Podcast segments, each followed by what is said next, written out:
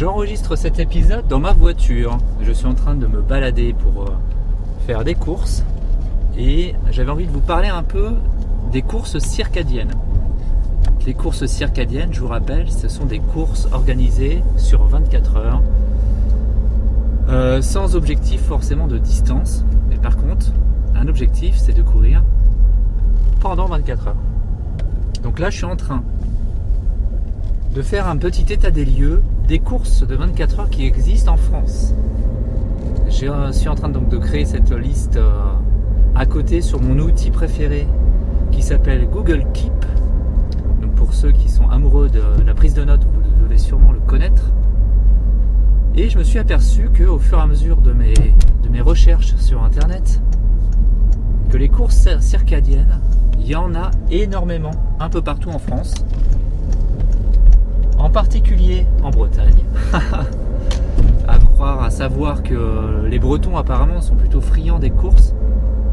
Euh, parce que c'est vrai que c'est un, endroit qui s'y porte, qui s'y prête vraiment, très nature. Et je pense que dans la culture aussi euh, bretonne, ça doit être quelque chose d'assez important, d'assez, euh, d'assez suivi. J'ai pu en dénombrer pour l'instant une cinquantaine. Donc une cinquantaine de courses en France toute l'année. En sachant que qu'au mois de décembre et janvier, c'est là où il y en a le, moins, même le mois de février, on dirait. en tout cas, ce que j'ai trouvé, décembre, janvier, février, c'est là où il y en a le moins. Et les autres mois, ça tourne. Donc, comme je disais, 50 euh, courses en tout sur l'année. Donc, on est à 3 voire 4 courses par mois, un peu partout en France. J'avais envie de vous parler de ça parce que euh, donc je suis en train de regarder un petit peu quand est-ce que je pourrais faire ma prochaine course circadienne. Évidemment, vous n'avez pas pu, vous n'avez pas passé à côté de l'information pour laquelle, sur laquelle je, je suis devenu un amoureux de ces courses-là, des courses ultra. Ma prochaine sera la course de Bretagne, les 100 km de Bretagne euh, en avril prochain.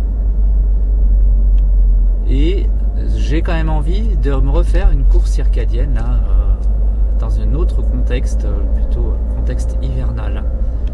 j'avais envie de voir un peu tout ce qui existe, de faire une liste, de vous la partager dans l'épisode, dans la description de l'épisode. Tant qu'à faire, comme ça, ça pourrait être utile à d'autres personnes, que vous puissiez le partager. Et sûrement que je ferai euh, aussi un article spécifique sur mon blog.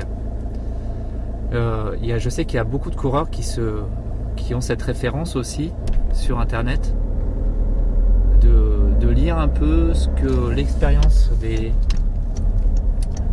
Je fais attention parce que j'ai une moto là qui me colle, qui connaît pas son code, de la route, j'ai l'impression. Euh, je sais qu'il y a plusieurs coureurs, même la plupart des coureurs hein, ont ces ressources principales qui sont sur internet les blogs des personnes, des, coureurs qui ont déjà effectué certaines courses. Euh, et ça, pour moi, ça pourrait être important aussi que je vous, partage ça, parce que dans ma logique, j'aime pas trop garder tout ça pour moi, et j'aime partager les choses. Hein. C'est pour ça que ce podcast existe d'ailleurs. Donc voilà, je voulais vous dire par cet épisode que je suis en train de faire la liste donc des 24 heures, des courses 24 heures, et je pense aussi par extension forcément euh, les courses qui sont organisées au même moment que les 24 heures, généralement ce sont des 6 heures, 12 heures, j'ai même vu 8 heures aussi. J'ai même vu 48 heures, 72 heures et jusqu'à 6 jours. Donc je ne sais pas si je testerai un jour la course de 6 jours, parce qu'évidemment en tant que père de famille, je ne pourrai pas, en tout cas tant que mes enfants sont en, âge euh, d'être à la maison, de me dégager une semaine pour courir, parce que c'est quand même, euh, il faut le dire, quelque chose d'assez euh, d'assez personnel.